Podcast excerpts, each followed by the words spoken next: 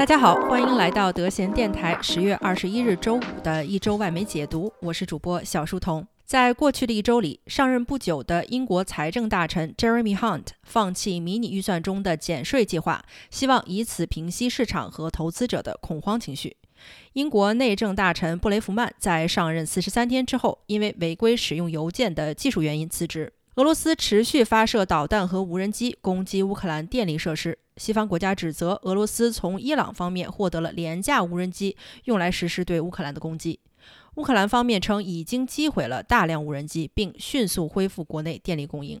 乌军向俄占赫尔松发起进攻，当地开始疏散平民和政府机构。普京宣布乌东四地区进入战时状态，称部分动员已经基本完成，动员人数超过二十二万人。马斯克称将保证星链对乌军通讯系统的支持，持续发挥乌克兰对俄罗斯的通讯优势。德国联邦信息安全办公室主席舍恩伯姆因与俄罗斯情报机构有接触而被解除职务。据悉，舍恩伯姆于十年前成立的一家网络安全机构中被怀疑有前克格勃官员成立的俄罗斯企业参与。德国内政部长正对此事件展开调查。德国总理舒尔茨决定延长德国目前仅存的三座核电站使用寿命到明年四月中旬，希望缓解今年冬天的能源危机。瑞典议会确认新任首相为温和联合党主席克里斯特松，该党立场中立偏右，将与基督教民主党和自由党组成少数派联合政府。瑞典最大的右翼党派反对移民政策的瑞典民主党也对联合政府表示支持。土耳其西北部的一个国有煤矿发生爆炸事故，造成四十一名工人死亡。土耳其总统埃尔多安表示，这起事故的发生是命运决定的。针对事故原因的调查正在进行中。联合国讨论了针对海地骚乱的解决方案，由美国和墨西哥共同起草的解决方案中，包括对当地帮派成员及其背后势力的制裁，以及向该国派驻安全部队。该方案还未正式获得通过。伊朗国内的示威游行仍在继续。首都德黑兰附近的埃文监狱周六发生火灾，那里主要关押着在示威活动中被捕的政治犯。伊朗官方称，目前已经有八人死亡，十多人受伤，但独立信息来源称死亡人数无法确认。尼日利亚人道事务部公布的数据表示，今年的洪水灾害已经导致至少六百人死亡，超过一百万民众被迫转移住所。印度反对党国大党日前选举了年逾八十的哈尔热为该党主席，这也是国大党二十四年来第一位非甘地家族成员的党主席。据悉，哈尔热为甘地家族主义人选。巴基斯坦前总理伊姆兰汗在补选的八个议会席位中参选七个席位，并赢得了其中六席。此次补选成为了伊姆兰汗的个人魅力实验。补选结果更是给巴基斯坦政府施加了巨大压力，可能会提前举行大选。巴基斯坦目前面临着高涨的通货膨胀、财政紧张以及蔓延全国超过三分之一的洪水灾害。澳大利亚左翼政府收回前任政府的立场，称将不再承认以色列首都为耶路撒冷。目前世界上承认耶路撒冷为以色列首都的，仅有包括美国在内的少数国家。本周备受媒体关注的热点，无疑是英国保守党领袖首相特拉斯在周四辞去首相职务。保守党紧接着将展开新一轮的竞选，预计在一周内由保守党议员投票选出新任英国首相。目前呼声最大的候选人为惜败特拉斯的前财政大臣苏纳克，人走茶还没凉透的前首相约翰逊。下议院领袖彭尼莫当特。本期节目，我们继续为大家解读在过去的一周里占据外媒热点的报道与评论。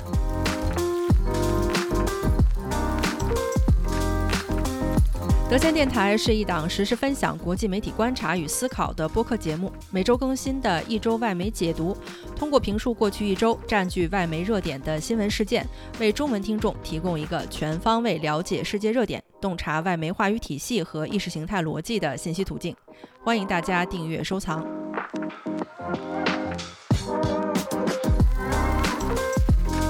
我们先来看过去一周的世界经济与市场表现。市场对于英国政府宣布取消减税措施反应良好。英国三十年国债收益率回到百分之四点二左右，仍比宣布迷你预算前水平略高。英镑价格在一比一点一二美元左右，比最近的低位略有上升。据悉，英国新任财政大臣 Jeremy Hunt 正在计划实施针对银行和能源公司的超额利润税，大幅削减公共支出，用来弥补财政缺口。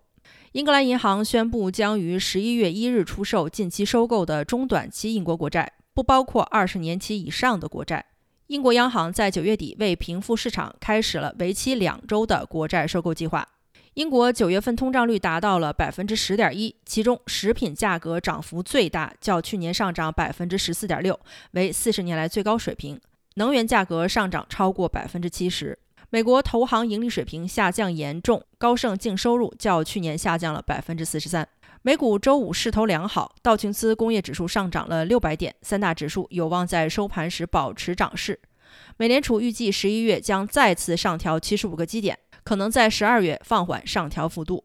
瑞士再保险公司估计，其可能接受的由飓风伊恩造成的保险理赔金额可能高达十三亿美元，这将导致其单季度亏损大约五亿美元。该公司预计，整个保险行业由于飓风因引起的亏损在五百到六百五十亿美元，这也将飓风因位列自飓风卡崔娜以来造成损失最大的自然灾害。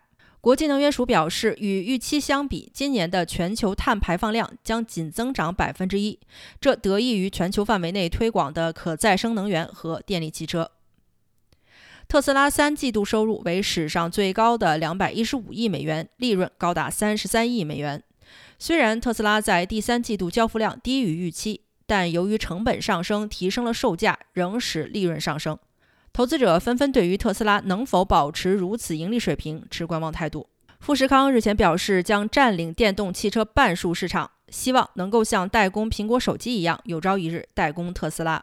美国流媒体平台网飞第三季度收获两百四十万订阅用户，超过预期水平两倍，终于扭转订阅流失趋势。网飞目前拥有2.23亿全球用户，远超竞争对手 Disney Plus。为迎合稳定更多用户，网飞也在第三季度推出了有广告的平价版本。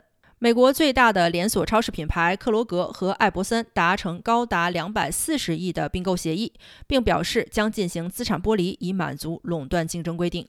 美国植物肉巨头 Beyond Meat 宣布将裁员五分之一，由于消费者收缩支出，植物肉产业缩水严重。一些大型企业通过转移成本维持利润。雀巢最近财报显示，虽然销售量下降，但收入仍在增长。据报道，由于俄罗斯政府征用萨哈林一号项目，埃克森美孚在该石油天然气项目中的百分之三十股份已经被收回，埃克森美孚从俄罗斯完全撤出。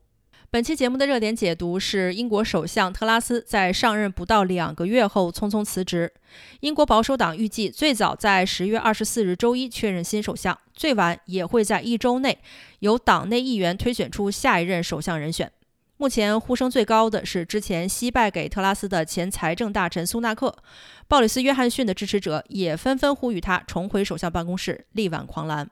经济学人十月二十日周四的报道称。利兹特拉斯辞去首相职位，可能成为英国历史上最失败的首相。文章称，上任四十五天的特拉斯是自二十世纪以来英国最短命的首相，紧随其后的是一九二二年到一九二三年在任的 Andrew Bonar Law，任期也有两百一十一天。在任期间，特拉斯女士用了一套迷你预算，彻底摧毁了英国曾经引以为傲的金融稳定性。英镑贬值，国债受挫，英国央行不得不紧急入场救市。甚至有市场分析专家称，特拉斯政府的政策简直是英国经济的蠢货风险。虽然特拉斯女士目前还在首相位置上，但毫无疑问的是，她的执政痕迹正在被系统性的清除。虽然她的一系列减税措施在一闪而过的任期内造成了十分恶劣的后果，但她的离任早就有迹可循。从内政大臣布雷弗曼的突发辞职，到当天晚上议会内部的灾难性投票，特拉斯对于保守党以及议会都已经失去了控制。在被人赶下台之前辞职，也算是明智之举。特拉斯的辞职声明十分简短，他并没有向英国民众解释过去一个多月的混乱，更不要说为之道歉了。他在声明中说道。我们计划采取低税收、高增长的经济模式，这样我们就能够更好地利用英国脱欧以来的灵活优势。然而，我意识到我无法做到当初保守党选我上任时的这一系列要求。保守党不得不在一周之内火速推举候选人，并产生新任首相。这将是该党自2010年取得政权以来的第五任首相，也是2022年的第三任。就算产生了新任首相，可能他的任期也不会太长。目前保守党已经落后了工党民调将近三十个百分点。工党领袖斯塔默表示，是时候举行大选了。执政党不能再动动手指，再推举一个可能把事情搞砸的傀儡了。这次应该听从英国人民的意见。英国国债收益率在消息发布之后小幅度下降，但不久就重新回到之前水平。英镑也有小幅度回升，但与之前几周的下降趋势比，实在是杯水车薪。市场的漠然极有可能是对特拉斯辞职所能带来的改变不抱希望。至于特拉斯的继任，目前呼声最大的是前财政大臣苏纳克。苏纳克不仅在上一轮投票时就领先了特拉斯，并且政治声誉也一直保持良好。当时投票位列第三的莫当特也仅比特拉斯少获得了八票，差距并不悬殊。经济学人的民意调查和数据分析工具显示，苏纳克获得胜利的比例高达百分之五十七点三，其在保守党内的支持率在百分之二十三左右。虽然苏纳克之前曾经成功预测特拉斯的减税措施会给英国金融和经济造成灾难，但其在议会内仍然是一个充满争议和分歧的人物，在脱欧的经济方向和加税等问题上都很难形成凝聚力。前首相约翰逊获胜的比例为百分之二十九点五，但其在党内的支持率在百分之三十二，高于苏纳克。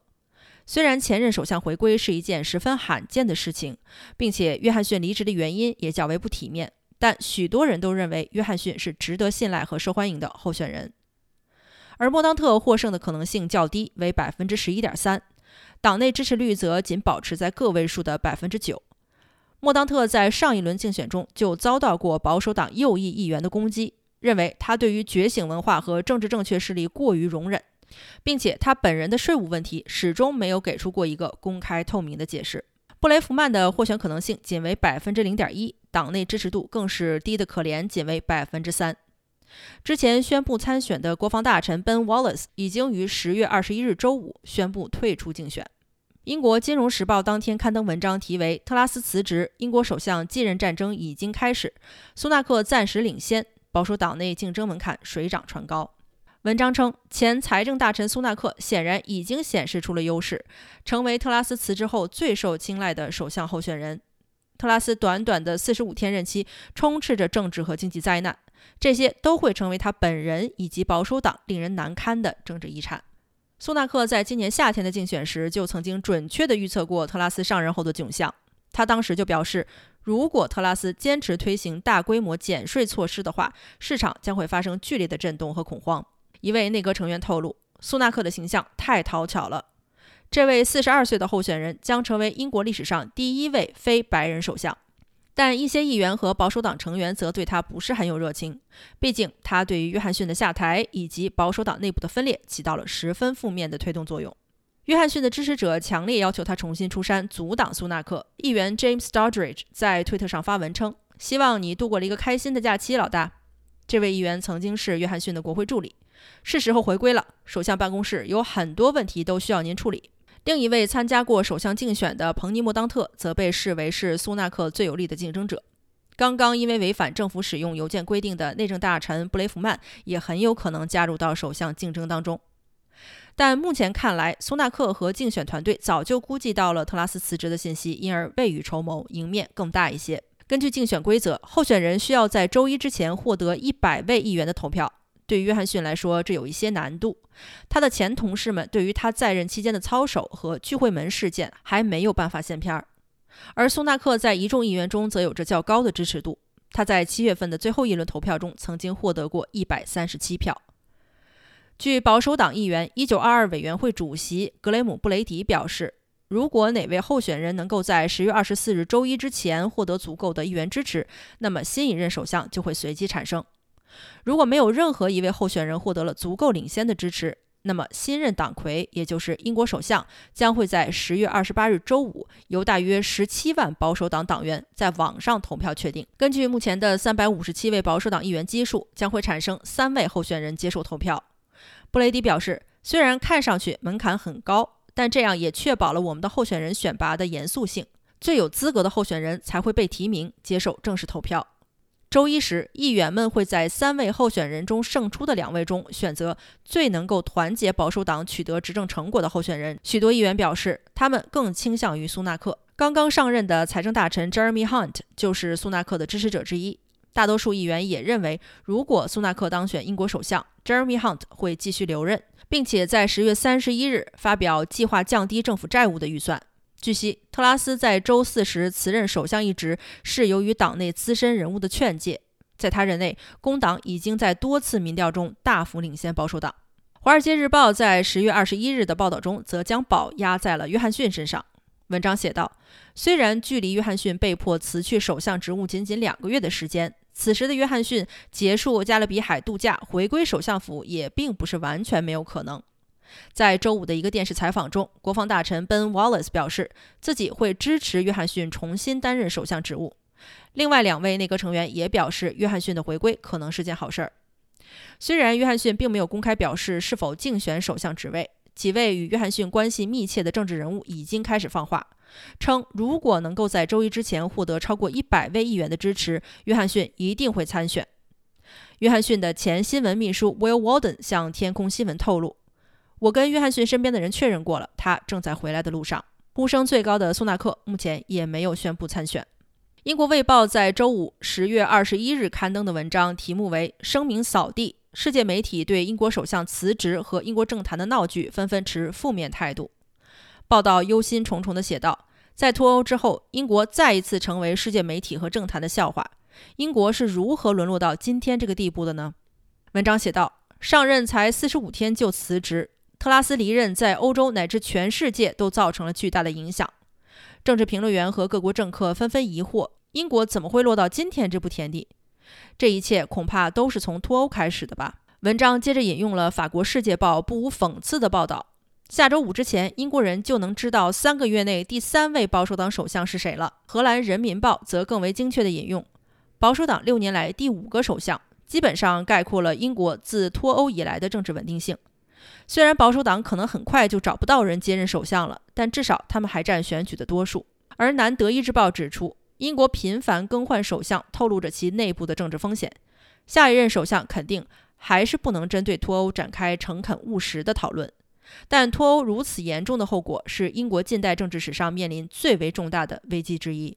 法国《解放报》则称，自从2016年6月23日以来，保守党就开始了极为高效的自我毁灭运动。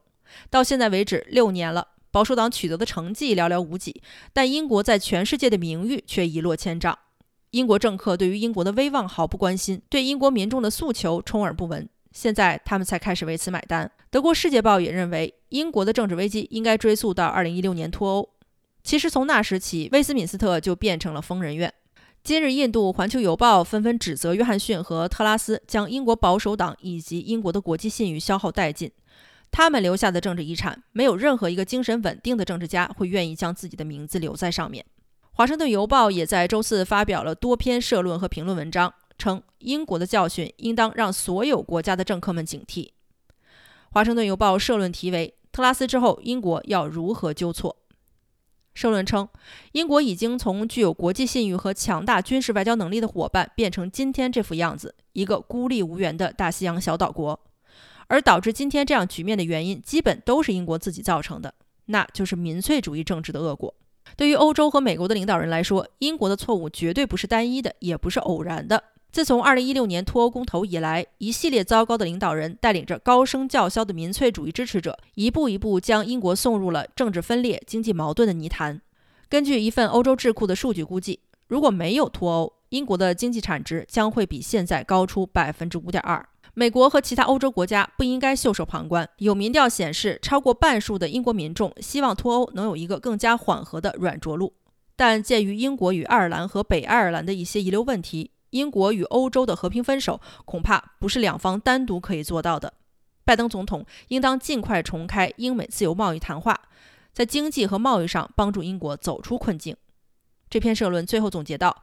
在过去的二十年里，英国一直是美国在阿富汗、利比亚和伊朗的重要盟友。